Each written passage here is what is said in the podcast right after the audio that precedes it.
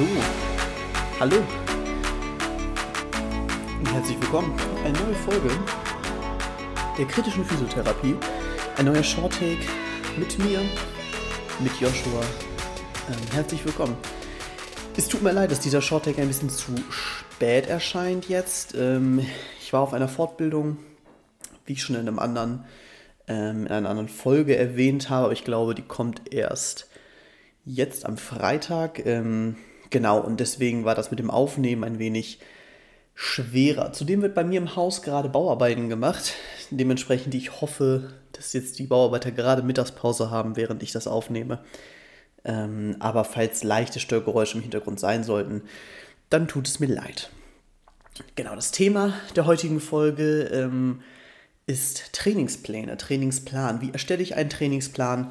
Ähm, und damit richte ich mich vor allem an die, ähm, ja, an die Menschen unter euch, die vielleicht noch gar nicht so häufig so einen Trainingsplan erstellt haben, ähm, damit jetzt konfrontiert werden in der Praxis oder auch während der Ausbildung ähm, und gar nicht mal an die Leute, die das sowieso schon vielleicht jahrelang machen. Vielleicht doch mal da auch, um sich eine Inspiration zu holen, aber hauptsächlich ähm, an die, die sowas noch nicht so häufig gemacht haben. Genau. Ähm, ich werde so ein oder zwei Beispiele einfach auf Knieschmerzpatienten beziehen. Ähm, man muss allerdings ja dazu auch sagen, dass es super individuell ist, wie so ein Schmerz aussieht, was man da machen kann. Ähm, und dementsprechend ist das jetzt auch nicht mit jedem Patienten oder jeder Patientin ähm, vereinbar, aber zumindest so eine grobe Richtung, wie man sowas planen kann und wie man an sowas herangehen kann. Ähm, genau, und dann hoffe ich, euch gefällt die Folge. Und ihr seht schon, ich habe wieder viel zu viel gequatscht für einen Shorttake. genau, also ich richte mich jetzt an dem Beispiel KGG, also sprich Krankengymnastik an Gerät. Ähm, das ist eine Zusatzfortbildung, welche man machen kann. Ähm, das ist so ein Wochenendkurs in aller Regel. Ähm, genau, und da mit, ähm, also man hat auch keinen Zertifikatskurs, also sprich, man bekommt ein, ähm, eine, ein, ja, ist das ein Zertifikat vielleicht schon, ähm, ohne, eine, ohne ein Examen zu machen. Ne? Ähm, und dieses kann abgerechnet werden dann von den Krankenkassen.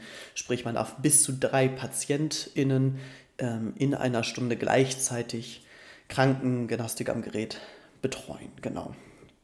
Ähm, das Wichtige hierbei ist, finde ich, grundsätzlich egal, was für eine Patientin oder Patient das am Ende ist, ist die richtige Gewichtung zwischen ähm, Kraft, Mobility, eventuell sogar Dehnung ähm, und eventuell kardiovaskulärer Belastung. Zum Thema kardiovaskuläres Training und auch Kraft, da haben wir schon mal Folgen zu gemacht. Guckt da einfach mal in unserer ja, in unserer Liste durch, wenn ihr irgendwas davon noch nicht gehört habt. Das sind auch noch mal ein paar interessante Informationen bei. Genau. Ähm, grundsätzlich zu Dehnung, vielleicht interessiert euch das mal, schreibt uns das mal, ähm, ob ihr eine eigene Folge mal dazu haben wollt. Das ist ja doch ein sehr diskutables Thema.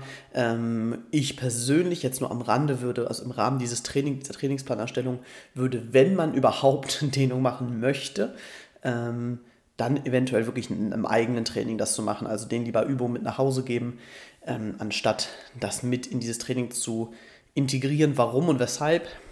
Wenn euch das interessiert, schreibt uns das, dann können wir da auch mal ein bisschen drauf eingehen. Ähm, genau, dann würde ich grundsätzlich am Anfang von so einem ersten Training immer einen kurzen Befund machen.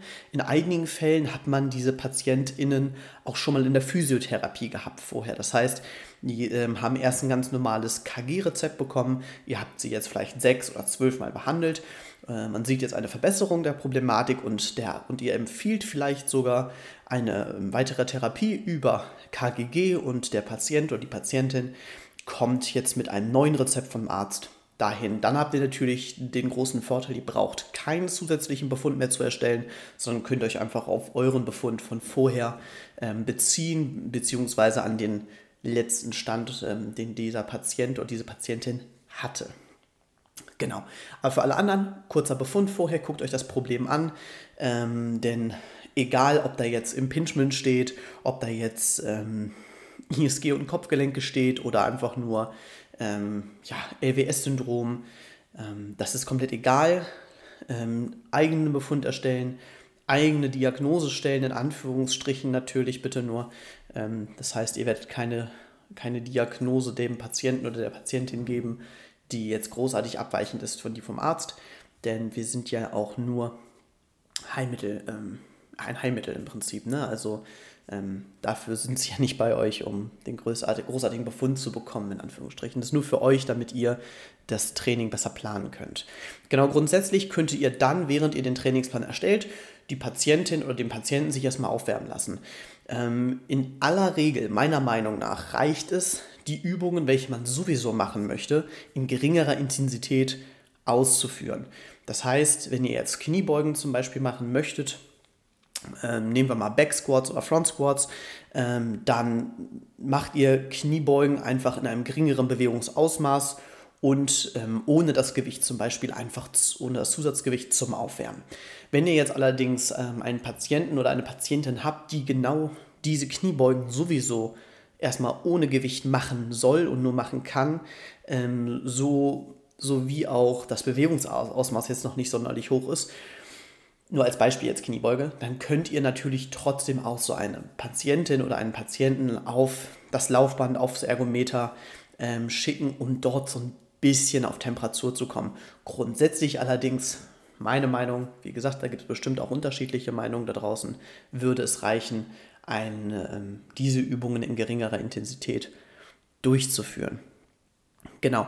Ich ähm, spreche jetzt, auch wenn es um die Trainingsplanung geht, immer so von der Art und Weise, wie ich mein Training planen würde. Ähm, das ist natürlich auch von Therapeuten zu Therapeuten ein wenig unterschiedlich, ähm, aber nur damit ihr eine Idee bekommt, wie man es machen könnte. Also ich gestalte äh, mein mein, das Training, welches ich mache, ganz gerne mit Grundübungen. Also sprich, ähm, erstmal also ein gewisses Gerüst in Anführungsstrichen aufzubauen, ähm, um dass ich dann andere Übungen nachher bauen kann. Also ich zum Beispiel benutze lieber Kniebeugen und eventuell Kreuzheben, zum Beispiel jetzt nur, ähm, anstatt den Patienten ähm, an so eine Leg Extension oder Leg Curl machen zu lassen, ähm, an so diesem, an diesem Gerät, wo man äh, drin sitzt oder drin drauf liegt um jetzt nur die Knie zu strecken oder zu beugen. Das ist aber auch nur meine Meinung. Das ist, ich arbeite gerne in dieser geschlossenen Kette. Ähm, es gibt natürlich auch Indikationen für offene Kette ähm, und da darf sich, soll sich jetzt auch keiner angegriffen fühlen, der in der offenen Kette trainiert. Das ist nicht unbedingt falsch. Ähm, nur ist es mein persönlichen Geschmack, wie ich lieber ein Training gestalte. Ein Vorteil zum Beispiel jetzt von den Grundübungen ist es, oder von diesen größeren Übungen wie Kniebeugen und Kreuzheben ist, dass man ähm, jetzt bei einem Training, was man zum Beispiel zweimal die Woche macht, durch so ein, durch so ein KGG-Programm ist es häufig nur zweimal die Woche, ähm, ist es sehr sinniger zu sagen, ich versuche so viele Muskelgruppen wie möglich zu erreichen. Welche ich natürlich bei einer Grundübung habe ich einfach mehr Muskelgruppen drin, als in, einer, ähm, in einem isolierten Training. Wenn ich jetzt nur den Quadrizeps, in Anführungsstrichen nur den Quadrizeps arbeiten lassen möchte, ähm, Klar, dann kann ich das auch machen, indem ich so eine Leg Extension mache, aber ich kann auch zum Beispiel sagen, ich mache einen Front Squat, habe dadurch den ähm, Quadrizeps drin, aber auch andere Muskelgruppen, auch den Oberkörper, auch den Core, Bauchmuskulatur und etc. Einfach ein größeres Komplex an, ähm, ja, an Muskelgruppen und dementsprechend ähm, auch ein ganzheitlicheres Training. Aber wie gesagt, das ist meine Meinung. Ähm, ich finde, man kann dadurch das Trainingsvolumen pro, für die Woche schneller erreichen oder erhöhen. Ähm, und ja, aber wie gesagt, das ist auch ein bisschen Geschmackssache. Ähm, was ihr nicht vergessen dürft in eurer Trainingsplanung, ist, dass einige PatientInnen ähm, noch nie in ihrem Leben eventuell Gewichtstraining gemacht haben. Ähm, und grundsätzlich ist es auch nicht Pflicht in einem KG-Gerät ähm, Training Gewichte zu benutzen. Man kann natürlich auch genauso gut andere Hilfsmittel, Kleingeräte nutzen, wie zum Beispiel den Petsyball, irgendwelche ähm, Wackelkissen und und und. Das ist ja jedem selbst überlassen in seinem Programm. Ähm, aber ganz grundsätzlich, wenn ihr mit Gewichten trainieren wollt, nicht vergessen, einige PatientInnen haben dies noch nie getan. Ähm, und dementsprechend guckt, dass ihr dann wirklich einen simplen Aufbau habt, ähm, vielleicht sogar mit hohen Wiederholungszahlen zu arbeiten und geringen Gewichten. Natürlich hängt das auch ein bisschen von der Zielsetzung ab, in welcher Kraftqualität man am Ende arbeiten möchte. Aber gerade am Anfang, um reinzukommen, ist das ja doch relativ sinnig, da erstmal ein bisschen simpler anzufangen.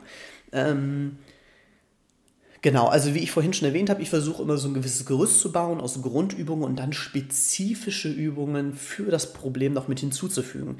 ganz häufig reicht es, dass man ein bis zwei Übungen, vielleicht eher, vielleicht eher zwei Übungen, wirklich problemorientiert noch zusätzlich dazu packt.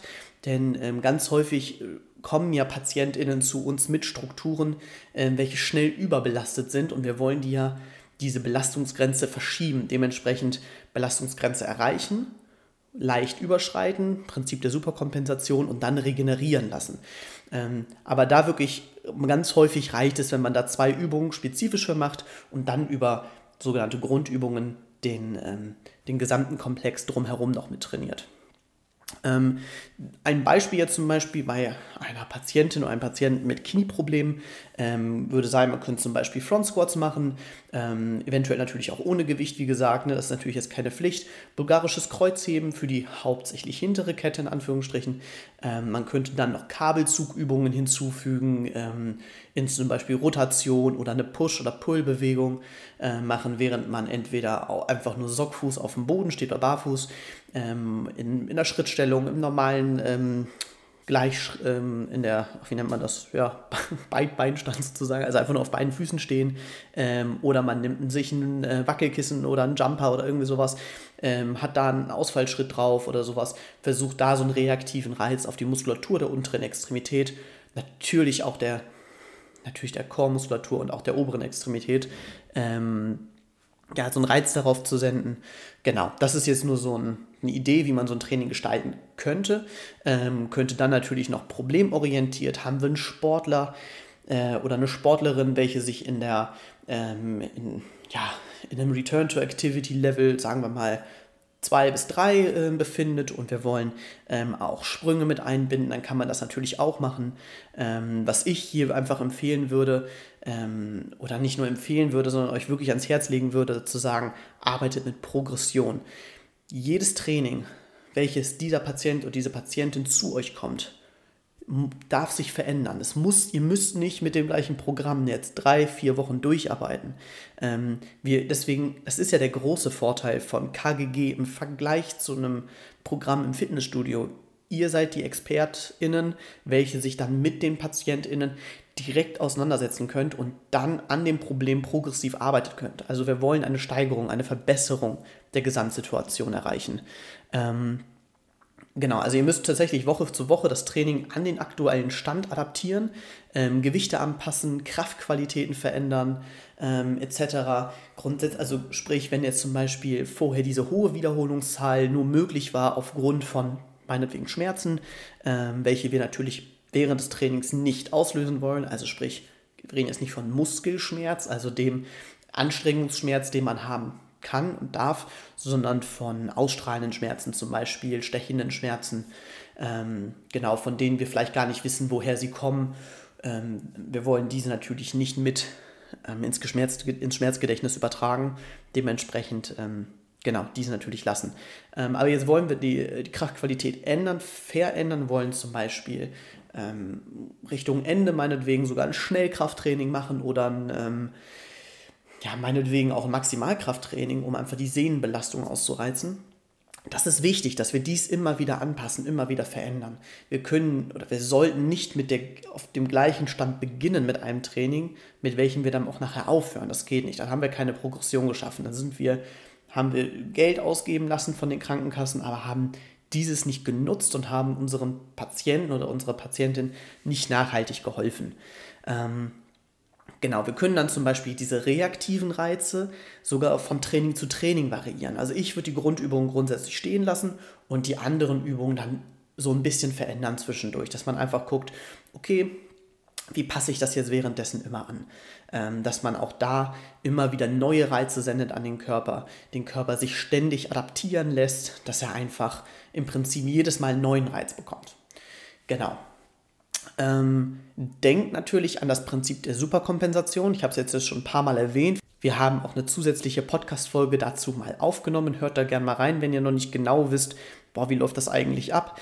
Ähm, genau, dann hört da mal rein und ähm, genau, denkt dran, in den Pausentagen Regeneration, Schlaf, viel Schlaf für die Patienten, die sollen sich wirklich erholen können, Wasser trinken, ähm, vor allen Dingen auch mehr Wasser trinken, häufig jedenfalls, denn einige sind diese Sportbelastung gar nicht gewohnt. Ähm, Genau, und auch vielleicht einen einen oder anderen Tipp bezüglich auf Ernährung. Ähm, wir sind zwar keine Ernährungsexperten ähm, und das müsst ihr auch immer dabei sagen, aber ähm, zumindest den einen oder anderen Tipp, wenn ihr da irgendwas wisst, gibt den ruhig mal mit. Genau, euren Patientinnen. Genau, dann denkt ans Cooldown, vielleicht eine sanfte dynamische Mobility, einfach eventuell auslaufen, falls ihr eine kardiovaskuläre Einheit mit drin hattet in eurem Training. Ähm, und dann würde ich euch empfehlen, grundsätzlich in den Regenerationstagen, in den Pausentagen, vielleicht ein sanftes Mobility-Training ähm, den PatientInnen mitzugeben, wenn da Bedarf ist natürlich. Ne? Das kann man natürlich auch nicht pauschal sagen. Ähm, falls das Problem, ähm, das, also eine Bewegungseinschränkung zum Beispiel mit, mit drin hat, könnt ihr ähm, gerade so Übungen, welche, wofür man keine therapeutische Betreuung unbedingt braucht, den PatientInnen als Hausaufgaben natürlich gerne mitgeben. Denn ähm, das ist ja das, was auch gelernt werden muss von vielen Menschen, dass man sich, dass man selbst für seinen Körper verantwortlich ist, dass man selbst etwas dafür tun muss, dass es einem besser geht und das Training nicht aufhört, ähm, wenn man aus der Praxis geht, weil das ist ja auch das Prinzip. Irgendwann ist das Rezept abgelaufen und die PatientInnen müssen ja weitermachen, damit es ihnen nachhaltig gut geht oder gut gehen kann. Sollten weitermachen, in Anführungsstrichen. So, lange und viel geredet habe ich jetzt. Ähm, ich hoffe, euch hat es ein bisschen interessiert, das Thema. Ähm, falls ihr mehr zu solchen, zu solchen Sachen hören wollt, ähm, dann schreibt uns das bitte einfach auf Instagram. Unten in der äh, Beschreibung findet ihr da einen Link zu. Ähm, ich wünsche euch noch einen wunderschönen Tag. Ähm, erholt euch gut, trainiert ein bisschen und äh, dann wünsche ich euch was. Bis zum nächsten Mal. Ciao.